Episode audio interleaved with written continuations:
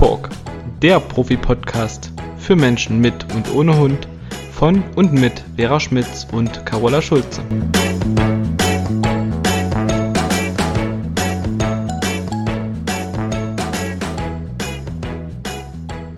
Hallo meine liebe Vera. Guten Morgen, liebe Carola. Guten Morgen. Ich freue mich sehr, dich zu sehen. Ja, schon wieder. Es ist ähm, im Vergleich zu vorher sehr ungewohnt, dass wir uns jetzt im Prinzip wöchentlich sehen. Aber ich finde das sehr schön. Ich auch. Freuen wir uns jedes Mal drüber. Erwähnen wir auch fast jedes Mal, gell? Aber es ist halt so.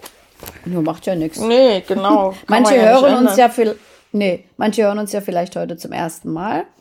Was hast du von gesagt? Wie viel der Podcast heute der 42. oder? Genau. Was? Wahnsinn. Wahnsinn. Ja. Und wenn wir am Anfang so eine Regelmäßigkeit gehabt hätten, da hatten wir ja nur einen im Monat, dafür halt immer die längeren Podcasts. Ja, dann, ich meine, wir machen das jetzt schon seit ziemlich genau drei Jahren. Ich glaube, vor drei Jahren im März ist der erste Podcast ähm, hochgeladen worden. Aber wir sind Guck ja mal. erst seit Oktober, glaube ich. Weiß ich jetzt nicht mehr genau, aber ich glaube, seit Oktober letzten Jahres sind wir ja erst in diesem Turnus, wo wir es wöchentlich machen. Hm, würde ich auch sagen. Ja, deswegen. Ja. So schnell fliegen drei Jahre dahin. Genau, Wahnsinn. ja. Und schön ist, es macht immer wieder Spaß. Und heute geht es um ein Thema, was so ein bisschen auch was mit dem Tierarzt zu tun hat. Äh. Also der letzte war ja Kind und Hund und da nee, Quatsch, Entschuldigung, der letzte war Beschäftigung im Haus. Kind und Hund war schon drei Folgen vorher. Ähm, mhm. Aber wir hatten uns ja jetzt in den letzten Podcasts öfter mal zu Tiergesundheit, zu der Gebührenordnung für Tierärzte und so weiter, also rund um dieses Thema beschäftigt. Und das passt wiederum dazu, aber diesmal geht es um Medical Training, das heißt um das Thema, was darfst du selbst mit deinem Hund machen, kannst du den überall anfassen, kannst du ihn pflegen und natürlich auch darum, ob der Tierarzt den Hund anfassen darf. Mhm. Ja, genau. Und ähm, was an der Stelle sehr, sehr wichtig ist, äh, und darüber wollen wir jetzt auch ausführlich sprechen, ist halt wirklich, dass man äh, an der Stelle wirklich diesen Spruch Vorbeugen ist besser als heilen im Kopf hat und äh, dass jeder Hundebesitzer, nicht nur jeder Hundebesitzer, also das ist ja bei allen Tieren so, dass es immer mal sein kann, dass die äh, medizinisch versorgt werden müssen und zum Tierarzt muss bestimmt jedes Tier irgendwann mal, dass man rechtzeitig anfängt zu üben und nicht erst, wenn es schon, schon zu spät ist und der Hund komische Erfahrungen gemacht hat, dass der Hund sich wirklich gut untersuchen, gut anfassen lässt und äh, dass man das ohne Stress möglichst über die Bühne bekommt. Weil wenn der Hund schon Stress hat, weil er es einfach nicht kennt und dann zusätzlich obendrauf kommen dann auch noch Schmerzen, ist es natürlich eine denkbar ungünstige Kombination. Und dann erst zu starten mit dem Training ist nicht zu spät, aber wesentlich mühsamer, als äh, wenn man es tatsächlich früh genug beginnt. Also man kann gar nicht zeitig genug anfangen. Ich kenne sogar Züchter, die genau das schon bei ihren Welpen machen und das finde ich super. Das wäre sehr wünschenswert. Ja, dass das alle so tun. Genau, also wenn der Züchter damit schon anfängt und dann vielleicht auch diese Tipps an die Welpenkäufer weitergibt, ah, das ist ja, das ist ja genial. Ne? Das ist ähnlich wie Absolut. die Pfeife aufzubauen ähm, bei der mhm. Fütterung der Welpen. Also Hunde, bei denen das beim Züchter passiert, die sind schon so gut aus die, auf die Pfeife konditioniert, Mhm. Klar kann das ein Hundehalter auch vermasseln. ne, so ge geht, geht, ja immer, auch, ja. ne? Aber man hat sich, wenn man das aufbauen will und damit vernünftig arbeitet, dann hat man sich den Aufbau eigentlich gespart. Ähm, mhm. Und hier sehe ich das sehr ähnlich wie du. Ähm, ich kann jetzt, also zumindest fällt mir jetzt kein Züchter ein, der das so im Vorfeld macht. Also für mich nicht wissentlich. Das heißt jetzt nicht, dass ich nicht vielleicht jemanden kenne, aber das von ihm nicht weiß. Mhm. Ähm, aber es ist ja jeder Mensch, der einen Hund hat, in der äh, Eigenverantwortung, das selber auch zu tun. Und das kennst du mit großer Wahrscheinlichkeit genauso gut wie ich, dass du von einem Kunden angerufen wirst, die sagen, mein Hund hat gerade eine Ohrenentzündung und ich kann dem die Ohrentropfen oder das, das Zeug zum Saubermachen nicht in die Ohren tun. Ja, ähm, das höre ich ganz oft. Hm. Ne, oder äh, was anderes, ne? Der Hund hat eine Verletzung an der Pfote und du müsstest halt mal einen Verband wechseln. Okay, zum Verbandwechsel gehört noch mal ein bisschen mehr, aber manchmal muss man ja Wunden einfach säubern zwischendrin. Und mhm. da muss man ja nicht zwingend jedes Mal zum Tierarzt gehen, äh, wenn man weiß, wie man das selber machen kann. Aber vor allen Dingen ist wichtig, dass der Hund sich das auch machen lässt. Mhm. Also klar, da gehört ein bisschen Vertrauen dazu, aber ich stelle mir immer vor, und das erkläre ich meinen Kunden auch immer so, ähm, der Arzt, zu dem ich am allerwenigsten gerne hingehe, ich habe jetzt keine Riesenängste vor dem, aber das ist der Zahnarzt. Der Zahnarzt, ja. der fummelt in meinem Mund rum. Ich bin dem so ausgeliefert. Ja. Ich kann nichts sagen. Beispiel. Ja, ich kann nichts sagen. Ich sehe nicht, was der an mir macht. Wenn ich Blut abgenommen mhm. kriege, dann habe ich die Wahl hinzugucken oder wegzugucken. Ich sehe, genau. was die da machen, ne? Äh, ja. Aber in meinem Mund kann ich ja nicht hingucken. Mhm. Und ich bin jemand, der, wenn er nervös ist, vielleicht auch eher so ein bisschen wie so eine Übersprungshandlung dann quatscht, also redet. Kann ich beim Zahnarzt aber auch nicht. Nicht? Schwierig. Ja, genau. Was ich merke, ist immer, ich spann mich an, ich werde immer größer in dem Stuhl und spann mich immer an. Und wenn ich das merke, oh, dann lasse ich mich wieder runtersinken. Mhm. Aber dann muss ich auch gucken, dass ich das nicht zu schnell mache, weil sonst gelange ich dem ja vielleicht, keine Ahnung, äh, in den Bohrer. Gut, gebohrt wird nicht so häufig. Am meisten gehe ich zum Tierarzt, äh, zum, zum Zahnarzt weil ähm, also so eine professionelle Zahnreinigung ansteht. Hm. Ja, aber ich sag dann immer, ne, stell dir vor, ein Hund fühlt sich, wie du dich beim Zahnarzt fühlst. Der weiß nicht, was passiert, der weiß nicht, was gemacht wird. Er fühlt sich ausgeliefert. Hm. Und da geht Und es, es ist ja oft drum, unangenehm. Ne? Das kommt dazu. Vor allen Dingen, wenn dein Hund es, ne, Ohrenschmerzen hat und jetzt willst du da was reinmachen. Ja, und das Schlimmste ist dann noch beim Hund. Also ich finde, das ein super Vergleich wäre. Äh, aber beim Hund kommt ja dann auch manchmal noch dazu, wenn der es also nicht kennt, Schmerzen hat, Unwohlsein zeigt und so weiter und dann auch mal schnappt, weil er einfach sagt, bah, fass mich da nicht an, ne, aus dieser Unsicherheit heraus. Was machen die Tierärzte, was ich verstehen kann, um sich selber zu schützen? Ach komm, zack, mach mal Maulkorb drauf den der Hund vielleicht gar nicht kennt. Mhm. Und dann ist es einfach nur äh, eine Katastrophe. Auch wenn es der Hund dann vielleicht über sich ergehen lässt, weil er halt festgehalten wird, weil er merkt, ich kann mich nicht mal mehr wehren. Das kann schon eine ziemlich traumatische Erfahrung sein. Ja. Und das äh, sollte man wirklich bedenken und das sehr, sehr ernst nehmen. Und deswegen ist es auch an der Stelle ratsam, für jeden Hundehalter, außer halt bei Flachschnauzen, da ist es ja nochmal ein anderes Thema, äh, Maulkorbtraining zu machen, falls man mal mit seinem Hund in solche Situationen kommt. Weil natürlich muss sich ein Tierarzt schützen, ist ja logisch. Aber, aber auch für die gibt es ja, also ich sag mal, wenn es eine ganz kurze Schnauze ist, da wird es echt ja. schwierig. Ähm, äh, gut, ich glaube, die, die kann man anfertigen dann, lassen, muss die auch mitbringen. Ja, ja. Weißt du? Ähm, und im ganz großen Notfall, also wenn jetzt ein Notfall wäre, könnte man da ja auch mit so einer Mullbinde arbeiten, ne? Und das, mhm. klar, aber das darf dann ja kein langer Zustand sein, sonst kann der Hund ja auch nicht häscheln. Und wenn er Stress ja. hat, häschelt er, ne? Wie auch immer. Aber gut, das steht jetzt auf dem anderen Blatt. Das heißt, wir hätten in erster Linie ja auch schon mal, wenn ein Hund dazu tendiert und das das äh, Training, was wir gleich beschreiben, das dauert ja auch. Das geht ja nicht von heute auf morgen. Aber mhm. wenn ein Hund schnappt, dass ich dann auch äh, einfach mal im Kopf habe, einen Maulkorb positiv zu belegen, bevor es genau. beim Tierarzt doppelt doof wird, der Hund eh schon Stress hat. Ich habe mal eine Schulung in der Tierarztpraxis gegeben vor vielen Jahren. Die hatten drei oder vier Patientenbesitzer eingeladen, die ähm, Hunde hatten, die Angst hatten.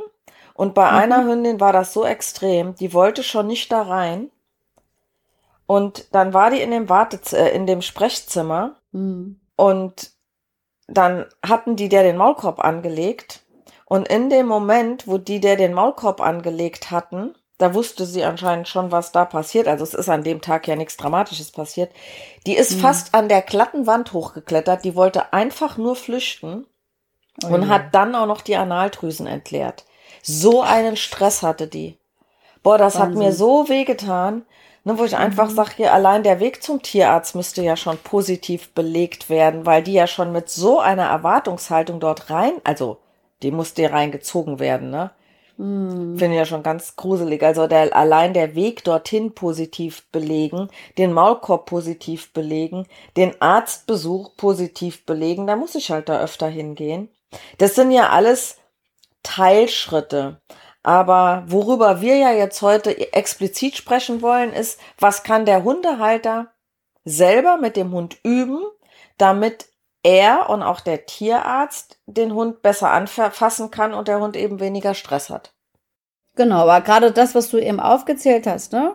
Äh, auch den Weg dorthin zum Tierarzt so positiv wie möglich belegen.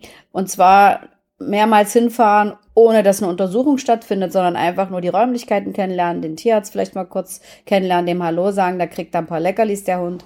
Und dann war es das wieder. Das ist auch ein ganz wichtiger Aspekt, weil machen wir uns doch nichts vor. Die meisten äh, Züchter packen die Welpen ins Auto, fahren zum Tierarzt, dann kriegen die ihre Impfung und haben dann gleichzeitig, wenn man Pech hat, so eine blöde Verknüpfung. Autofahren bedeutet Tierarzt und äh, Tierarzt halt nichts Gutes. Da, da ist es super wichtig, dass man sich darüber Gedanken macht und ähm, das halt so möglichst positiv dann wieder belegt oder dann halt diese Ängste dann auflöst, indem man ganz viel übt. Also das sollte man nicht unterschätzen, auch wenn wir jetzt natürlich so ein bisschen konkreter auf bestimmte Übungen eingehen, die man machen kann als Hundebesitzer, um es beim Tierarzt dann halt so stressfrei wie nur irgendwie möglich abzuwickeln. Genau. Carola, möchtest du mal, wir hatten uns ja vorher darüber geeinigt, dass jeder von uns mal so den Weg beschreibt, wie wir es unseren Kunden erklären, weil klar haben wir die gleiche Ausbildung gemacht ähm, und sind ja auch in ganz, ganz vielen Dingen gleicher Meinung, aber wie immer ist es halt so, dass jeder, ja, ob das ein Hundetrainer ist, ob das ein Arzt ist, ob das, äh, egal welcher Beruf, ob das ein Lehrer ist, der Schüler unterrichtet, jeder entwickelt ja so ein bisschen seine eigene Handschrift. Genau. Und ähm, das ist ja auch gut so. Ähm, aber möchtest, möchtest du anfangen, das mal zu beschreiben, so im Großen und Ganzen? Und mhm. dann können wir ja auch nachher noch mal jeder von uns so ein konkretes Beispiel bringen. Genau. Also, ähm, was wir vorhin schon gesagt haben, optimalerweise fängt man direkt an mit einem Welpen äh, und ich würde es immer so empfehlen, dass ähm, man nennt es ja diese pflegende Dominanz, wenn ich mir beim Hund was anschauen möchte, die Öhrchen oder unter die Rute gucken oder sich die Pfötchen mal anschauen, dass man das wirklich in entspannten Situationen macht, am besten mit dem Welpen kuscheln und dabei äh, dann wirklich mal guckt, ähm, wie sehen die Zähne aus, wie sieht's in den Ohren aus, also auf eine ganz nette, angenehme Art und Weise dass man das immer wieder einbaut ins Kuscheln. Das finde ich immer ganz, ganz schön, ähm, weil da der Welpe am entspanntesten ist und dann darum geht es ja vor allem auch, man eine Menge Vertrauen auch aufbauen kann. Also ich muss sagen, ich hatte da mit meinem Hund überhaupt gar keine Probleme, weil ich das tatsächlich so gemacht habe. Ich wusste ja damals nicht viel, aber das äh, habe ich irgendwie so gemacht, ähm, dass der dann wirklich sich problemlos von mir überall hat anfassen und reingucken lassen und äh, ich konnte den dann auch einfach mal schnappen. Ich weiß noch, ich musste dem mal was äh, Unangenehmes in den Fang striezen mit so einer Spritze, was ihm nicht geschmeckt hat. Hat der sich danach immer geschüttelt. Aber da konnte ich auch einfach seinen Kopf mal nehmen und ein bisschen festhalten. Und dann hat er sich das von mir gefallen lassen, weil ich so von Anfang an das alles in so eine sehr angenehme Situation quasi eingebunden habe. Und den Welpen kann man sich auch mal äh, so auf die Beine legen, mit dem Bauch nach oben und das Bäuchlein streicheln. Der sollte sich das auch gut gefallen lassen und sich dabei entspannen. Und das finde ich so für äh, den Anfang am äh, entspanntesten, um sowas zu üben. Und wenn man halt Geräte benutzen muss, wie zum Beispiel irgendwas, um die Zecken zu äh, entfernen, wobei ich da mal meine Fingernägel genommen habe. Also ich habe die Zecke mal relativ gut greifen können, weiß auch nicht, das habe ich halt durch das lange Fell bei meinem Hund am liebsten so gemacht, es ging am schnellsten. Ähm, oder die Bürste oder was hat man dann noch, was weiß ich, diese Zange, um die Krallen abzuknipsen. Ähm, dann würde ich den Hund immer in ganz kleinen Schritten äh, auch erstmal an diese ganzen Sachen ranführen, an diese Hilfsmittel und die vielleicht beim Streicheln auch mit einbeziehen, äh, den Hund erstmal dran schnuppern lassen, ihm damit mal über die Pfoten oder übers Fell streichen, ohne direkt anzufangen.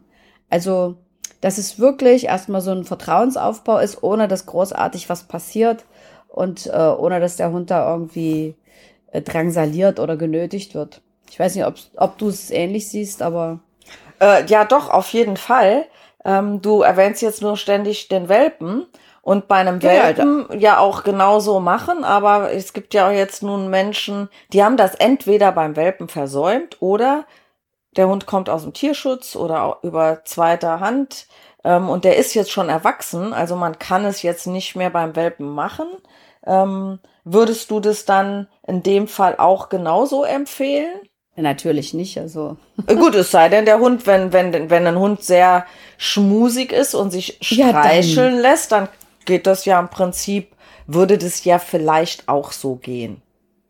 Genau, also das muss man immer je nach Hund entscheiden, ne? aber man kann jetzt nicht generell sagen, so wir machen das jetzt genau so. Aber bei so einem Welpen, auch in einer Welpengruppe rede ich da äh, natürlich drüber, würde ich da von Anfang an den Leuten halt sagen, macht das regelmäßig, am besten täglich, vielleicht sogar mehrmals täglich, damit es für den Hund wirklich ein Ritual wird und man dann später halt nicht anfangen muss, in mini, mini, mini Schritten, den dann irgendwie sowas zu gewöhnen. Also beim Hund, der älter ist und der nicht als Welpe zu den Menschen kommt oder der vielleicht auch schon komische Erfahrungen gemacht hat, muss man dann natürlich ein bisschen anders rangehen, aber ich mache es immer mit positiver Verstärkung, auch wenn vielleicht manchmal der Eindruck entsteht, dass ich äh, Gegner bin von Leckerlis, aber ich bin kein Gegner. Ich möchte halt nur, dass die Menschen das sparsam einsetzen und äh, nicht alles irgendwie mit Leckerlis versuchen zu regeln. Ja. Ähm, aber an der Stelle äh, ist das natürlich äh, vollkommen in Ordnung, wenn man da irgendwas Leckeres einsetzt, um dem Hund das irgendwie zu versüßen. Und zum Beispiel bei den Pfötchen könnte man einfach ähm, einen Trick aufbauen, dass man dem Hund beibringt, gib Pfötchen und das erstmal verstärken, ohne dass man da irgendwie dran rumfummelt an den Pfötchen.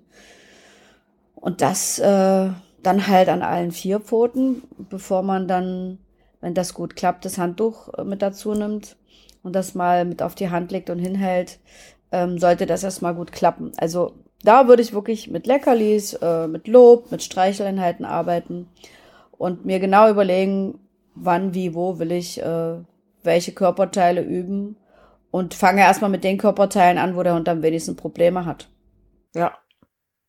Also ne, es geht ja erstmal vom lässt er sich anfassen, dann der nächste Schritt ist, ähm, gezielten Körperteil vielleicht anzufassen, ne? wie du gerade sagst, Pfötchen geben lassen, ist ja ein Unterschied. Ich knuddel den Hund durch und ne, streichel dann so und hab dann die Pfote in der Hand oder ich greife, wenn der Hund irgendwo steht und ich will dem die Pfoten sauber machen, einmal direkt nach der Pfote. Das ist ja schon ein Unterschied. Absolut. Und da würde ich vielleicht auch gerne mal kurz was Zusätzliches sagen. Ich sehe es immer wieder, dass Menschen ihren Hunden die Beine seitlich hochheben. Seitlich.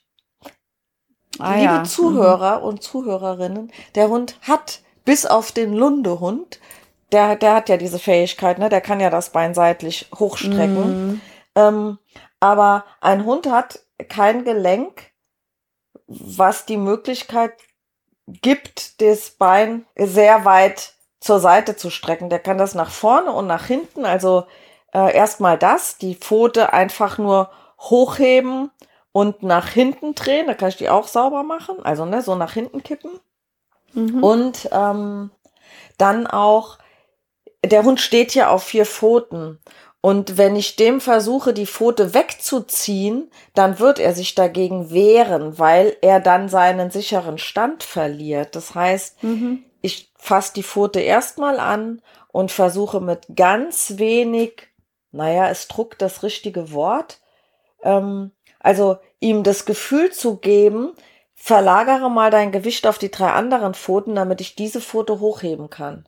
Weil da Genau. sehe ich manchmal so ein mangelndes ähm, Einfühlungsvermögen, wenn ich das mal so nennen darf. Ja, das Ne, darfst also, du ruhig so nennen. Dass man, dass man da wirklich mit ein bisschen mehr Feingefühl auch das Gefühl hat, Genau. der Hund weiß doch jetzt nicht, was ich von ihm will und jetzt ziehe ich dem einfach einen Fuß weg. Stell Ja, dir vor, dir ja. zieht jemand das Bein weg. Ja, ja genau. Also das ist, glaube ich, ganz entscheidend, so dieses Einfühlungsvermögen. Versetzt euch mal in den Hund rein. Und, äh, und was halt an der Stelle auch wichtig ist, äh, das wirst du auch oft beobachten, so dieses, ich beug mich da jetzt mal drüber als Mensch und greife mir einfach eine Pfote. Das geht natürlich auch gar nicht. Fühlt sich der Hund ja zusätzlich noch bedroht, wenn das irgendwie so alles von oben kommt und mit runterbeugen und vorbeugen in Verbindung steht. Haben wir ja auch schon ewig und äh, lange besprochen in verschiedenen Podcasts.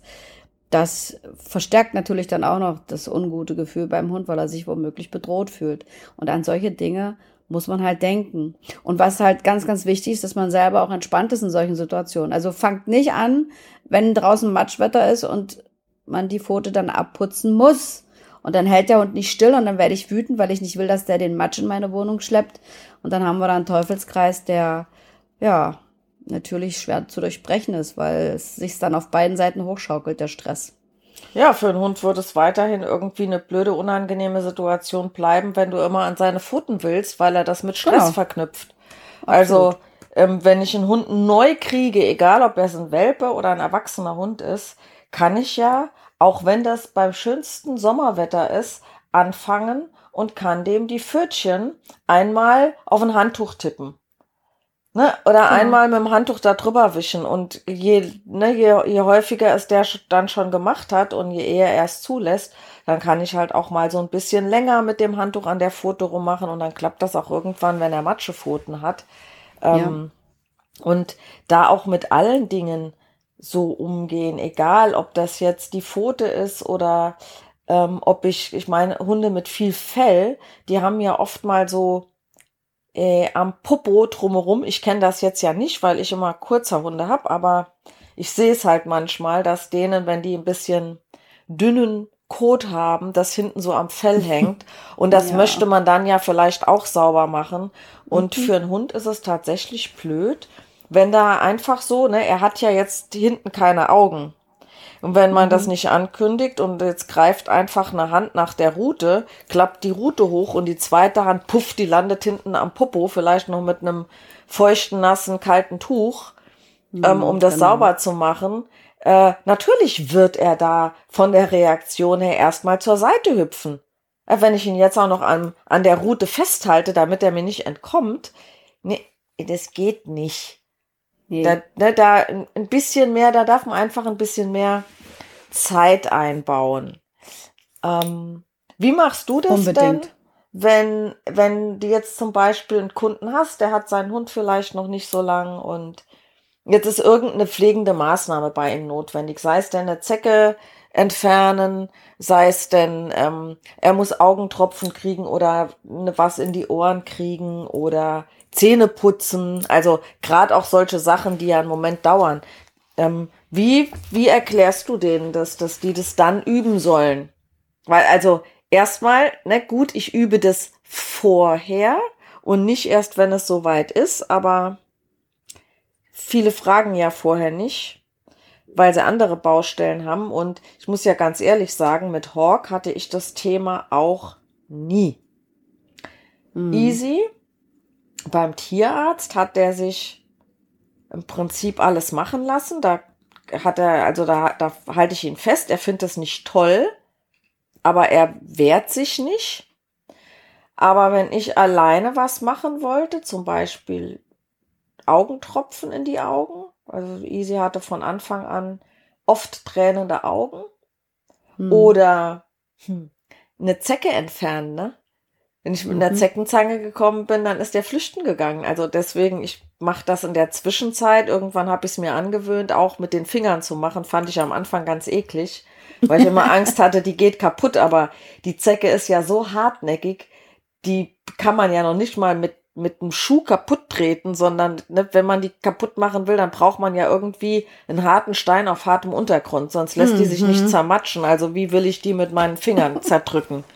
Ja. Und ähm, äh, zu, davon mal abgesehen, dass die Zecken, die Easy hat, immer ganz klein sind, weil man bei dem kurzen Fell immer auch gleich eine Beule sieht. Ach Gott. Ja, weil ne, so die so vollsaugen können die sich gar nicht. Ähm, mhm. Bei Hawk war das auch so, weil das fühlt man und sieht man. Die einzige, die ich mal nicht entdeckt hatte, das war bei Hawk eine ähm, äh, an der Brustleiste, weil die habe ich zwar auch gespürt, aber ich habe die da wirklich erst gesehen, als die fett war, weil ich äh, das sah so wie aus wie eine wie nur eine Brustwarze, ne? Die war halt an so einer Stelle, wo die nicht aufgefallen ist. Und Easy hatte mal eine zwischen den Zehen. Die habe ich halt, die habe ich halt auch erst gesehen, nachdem mir vermehrt tagelang aufgefallen ist, dass der immer an seiner Pfote rumleckt. Am Anfang habe ich geguckt, mhm. nichts gesehen, da war die ja noch winzig. Und irgendwann habe ich dann, ach du liebe Güte, da ist ja eine dicke, fette Zecke dazwischen. Ne? Ja. Also, aber ansonsten Fell werden die nicht so dick, weil das einfach ähm, auffällt.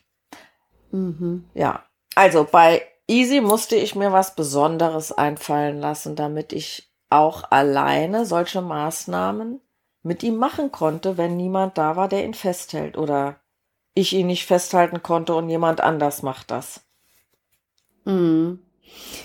Ja, also du hast mich gefragt, wie mache ich das dann? Ne? Also natürlich ist es immer blöd, wenn es akut ist und man dann irgendwie handeln muss. Aber besser wäre natürlich, äh, dass man dann den Hund erstmal in ganz kleinen Schritten an diese Zeckenzange gewöhnt oder an die Bürste oder was auch immer und die halt immer irgendwie dabei liegen hat, wenn man den Hund streichelt oder wenn er ein Leckerli bekommt, dass er das Ding sieht, dass er da mal dran schnüffeln kann und dass man dann wirklich so in ganz kleinen Schritten sagt, okay, ich berühre ihn damit mal kurz und höre wieder auf, gebe ihm ein Leckerli oder ich mache einen Bürstenstrich und er kriegt ein Stückchen Futter. Dann mache ich zwei Bürstenstriche und er kriegt ein Stückchen Futter. Und dann sollte man halt genau gucken, wie reagiert der Hund und dann aufhören, wenn, äh, wenn man merkt, okay, jetzt wird der Stress vielleicht doch ein bisschen größer. Aber das ist natürlich ein mühseliger Weg, ne? Und äh, äh, parallel dazu empfehle ich dann halt auch, aber auch wieder je nach Hund, wenn das Hunde sind, die in solchen Situationen direkt anfangen zu schnappen, dass man parallel dazu ein Maulkorbtraining macht, weil irgendwann muss es ja dann mal sein, dass ich die Zecke entferne oder eine Stelle bürste oder so, ähm, um dann halt ähm, entspannter und entschlossener agieren zu können, wenn es denn notwendig ist.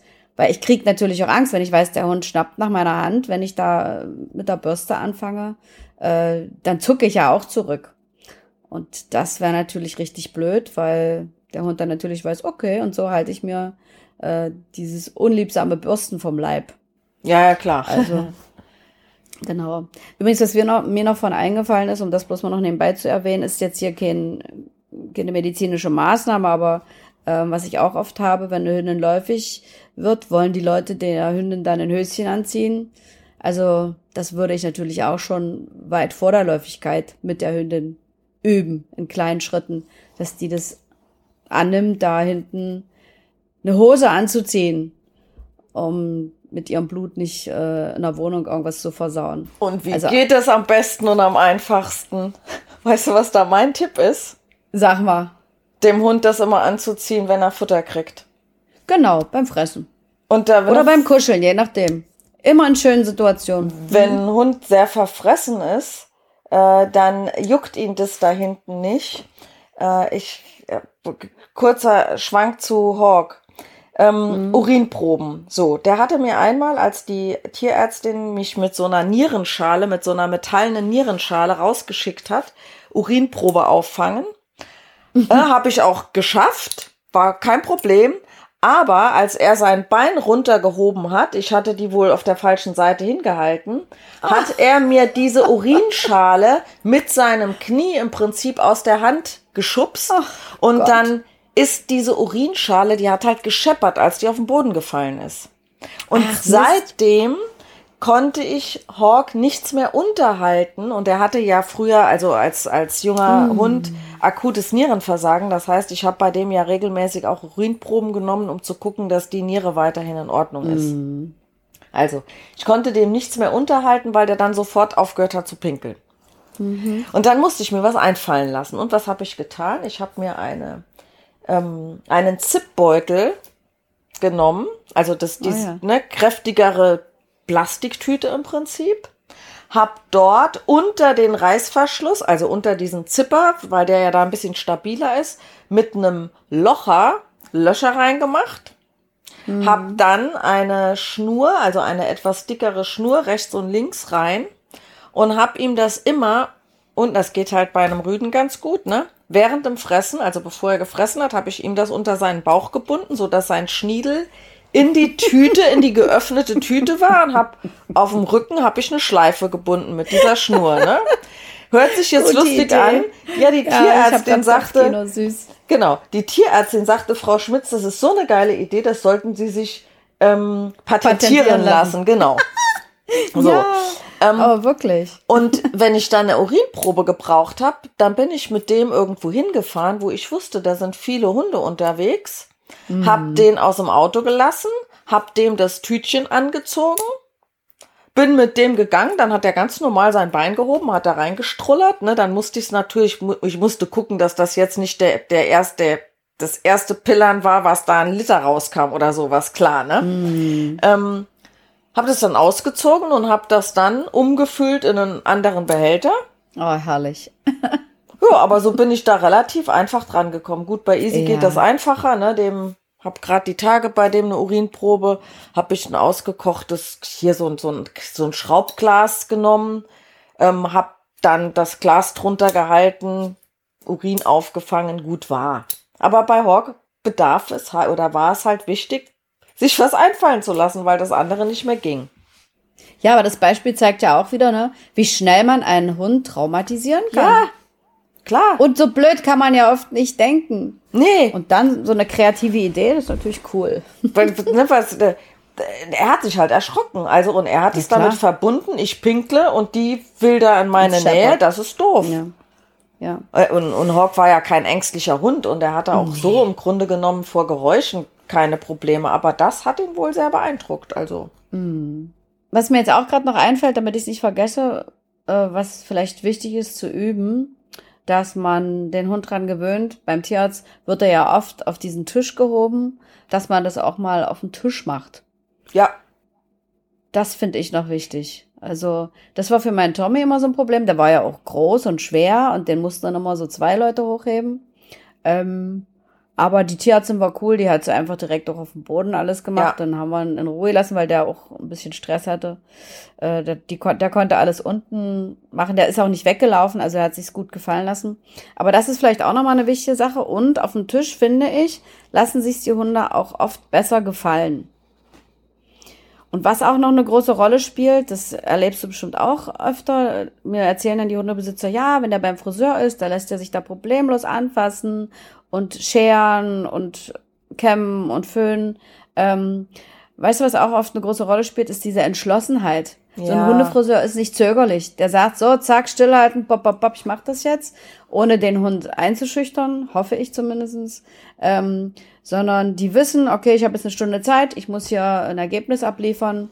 Und das spürt der Hund auch. Wenn ich so zögerlich bin und denke, ach mein Gott, hoffentlich ziebt's nicht oder ähm, hoffentlich tue ich dem Hund nicht weh oder schon ne, so, so zögerlich rangehen ist natürlich auch blöd, weil der Hund dann merkt, okay, mein Mensch ist unsicher, kann ich ein bisschen mehr rumhampeln. Ja, aber ich sag mal, ähm, das kommt ja jetzt auf die Person an, die das macht. Äh, ne? Es ja. gibt ja auch Hundefriseure, ne, die, wo der Hund sich zur Wehr setzt und die dann nicht so nette äh, Sachen mit den Hunden machen. Und genauso Absolut. geht's ja auch beim Tierarzt. Ne?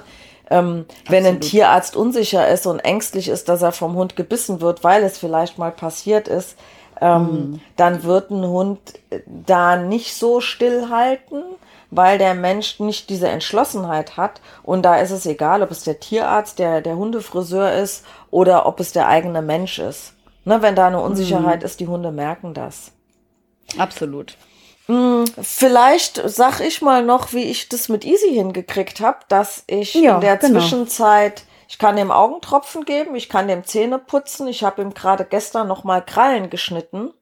Mhm. Ähm, das waren Dinge, die sind vor ein paar Jahren nicht gegangen, weil er zippelig war und abgehauen ist. Das heißt, Mhm.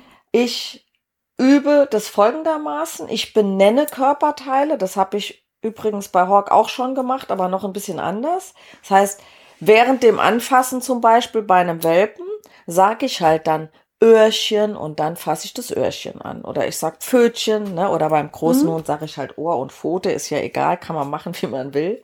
Genau. Ähm, oder Äuglein oder Tropfen oder Zähne putzen oder Öhrchen gucken, ne? Also was auch immer es gibt. Mhm. Ich benenne das, was ich dann tue. Und ähm, nehmen wir mal das Beispiel Krallen schneiden, habe ich wie gesagt gestern gerade gemacht. Das heißt, es gibt ja da dieses Hilfsmittel Krallenschere. Und ich muss die Pfote festhalten und ich muss einen Moment mit der Krallenschere ja auch an der Kralle bleiben, damit ich sehen kann, wie viel knipse ich denn davon ab.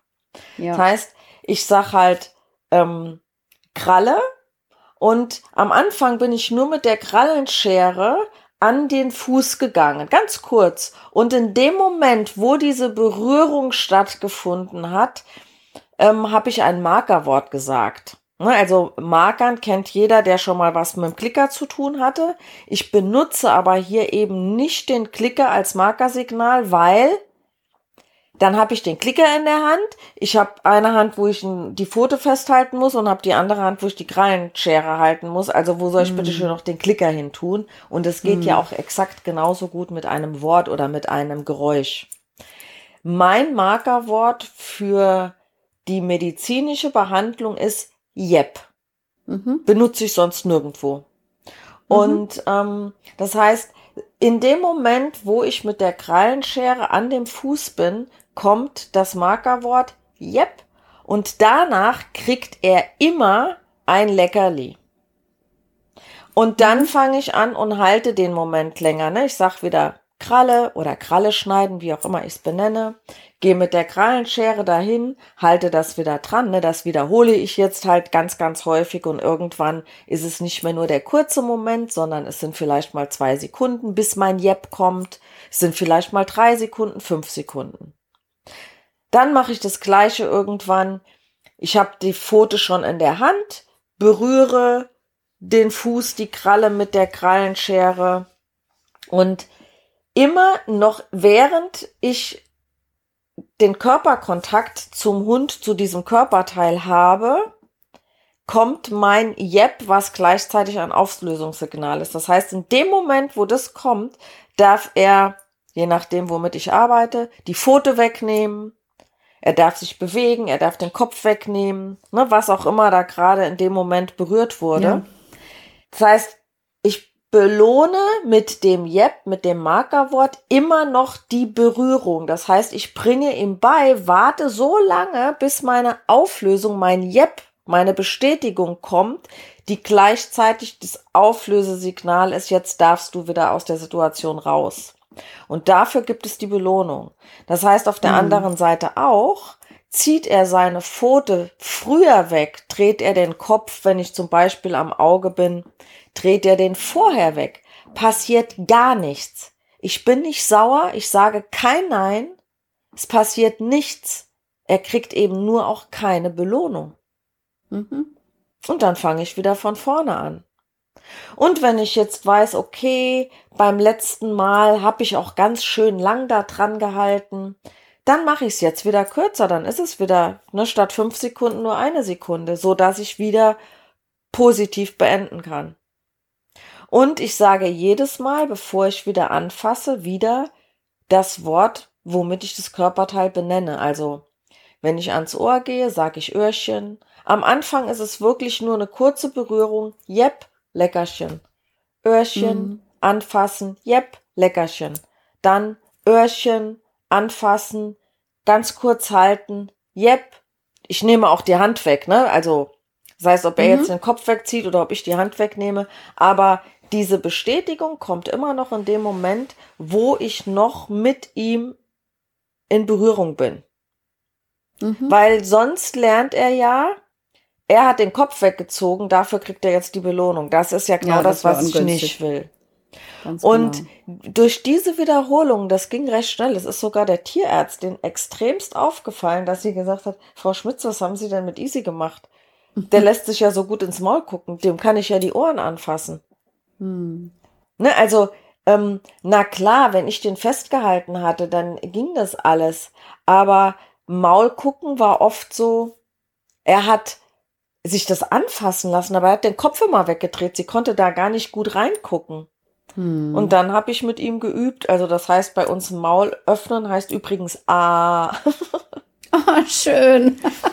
und jetzt oft, wenn ne, ich greife dann so Unterkiefer mit einer Hand und Oberkiefer mit einer Hand, sag dann ja. A. Und wenn ich jetzt schon das anfasse, dann öffnet er sein Maul oft schon ganz automatisch. Und dann hat Schön. die Tierärztin halt, sie fasst das nicht an, sondern ich mache das in dem Moment. Aber sie kann dann mit ihrer Stirnlampe da einmal einen Moment reingucken und sie sieht halt dann besser die Mandeln und die Zähne und was auch immer ist. Sehr gut. Und ähm, das, das geht, wie gesagt, mit den, mit den Augen, mit den Augentropfen. Ähm, und ich übe das aber, auch wenn ich jetzt Augentropfen machen muss, ich gehe nicht hin und mache beim ersten Mal direkt den Tropfen rein, sondern ich sag Äuglein, fass mit einem Finger und das Auge, zieh mal so ein bisschen das Augenlid runter, dann kommt mein Jepp, er kriegt eine Belohnung, dann mache ich das am anderen Auge, dann mache ich das nochmal, halte aber die Tropfflasche oder die Pipette oben drüber, hab noch nicht getropft und mach das so drei, vier Mal und dann kriegt er halt bei Gelegenheit in das eine und in das andere Auge oder was gerade getropft werden muss, ein Tröpfchen und danach fasse ich das Auge vielleicht noch zwei oder dreimal an, ohne dass noch ein Tropfen reinkommt und er kriegt trotzdem ja. noch mal seine Belohnungen. Wunderbar. Und das muss ich wirklich sagen, funktioniert super gut. Ja. Liebe Vera, dem habe ich nichts hinzuzufügen. Ich würde mal sagen, das war echt eine sehr, sehr gute, genaue Erklärung. Und wenn man das Schritt für Schritt so nachmacht, äh, hat man da gute Erfolge. Also genauso sehe ich das auch. Und äh, die Idee mit dem A sagen finde ich ja köstlich. Und an der Stelle, meine Liebe, haben wir schon wieder eine Dreiviertelstunde fast verplaudert. So lange. Würde ich auch sagen. Ja, 44 Minuten. Also wir haben ja vorher schon ein, zwei Minuten ähm, ja, das stimmt wohl. Geredet, das muss ja mal weggeschnitten werden. Aber an der Stelle würde ich sagen, äh, war das jetzt eine runde Sache mit deiner Darf Erklärung. ich noch eine Kleinigkeit dazu fügen? Natürlich. Ähm, weil wir es ja eben hatten mit dem Hund, der äh, vielleicht jetzt doch die Ohrenentzündung hat. Ähm, ja, und es hm. muss jetzt sein. Dann muss es ja sein, aber dann sage ich halt meinen Leuten immer, dann macht die Übung noch 20 Mal am Tag trocken. Also ohne, dass das jetzt reinkommt. Üb es mhm. ganz, ganz oft am Tag. Ne? Du ja. gehst mit der Flasche in seine Nähe, ne? So, also einfach das zusätzlich nochmal in dem Moment üben, dass Unbedingt. nicht jedes Mal am Tag das passiert. Und das Unbedingt. war dann auch das Wort zum Freitag. genau. Ja, wunderbar. Nee, das war nochmal ein super wichtiger Hinweis. Ich sag tatsächlich immer, übt 100 Mal, damit es wenigstens 20 ja, Mal Ja, ja, hast du recht. Also vergesst das, das 20 Mal, das 100 Mal Nein. ist besser, ja. Ja, also je oft, äh, je öfter, desto besser und nachhaltiger wird's dann auch sein. Liebe Übung, Vera. Übung macht den Meister, wie bei Übung allem. macht den Meister, absolut. Carola. Ja, es hat Fühl mir wieder sehr viel Spaß gemacht. Fühl du dich Dito. auch gedrückt. Ich wünsche dir eine schöne Zeit. Genieß die Sonne und schick mal ein paar Strahlen zu mir. Oh ja, guck mal, ich sitze jetzt tatsächlich auch wieder in der Sonne, fällt mir gerade auf. Neidisch. Ja. ich liebe es. Na gut, dann bis zum nächsten Mal. Bis dann. Bye, bye.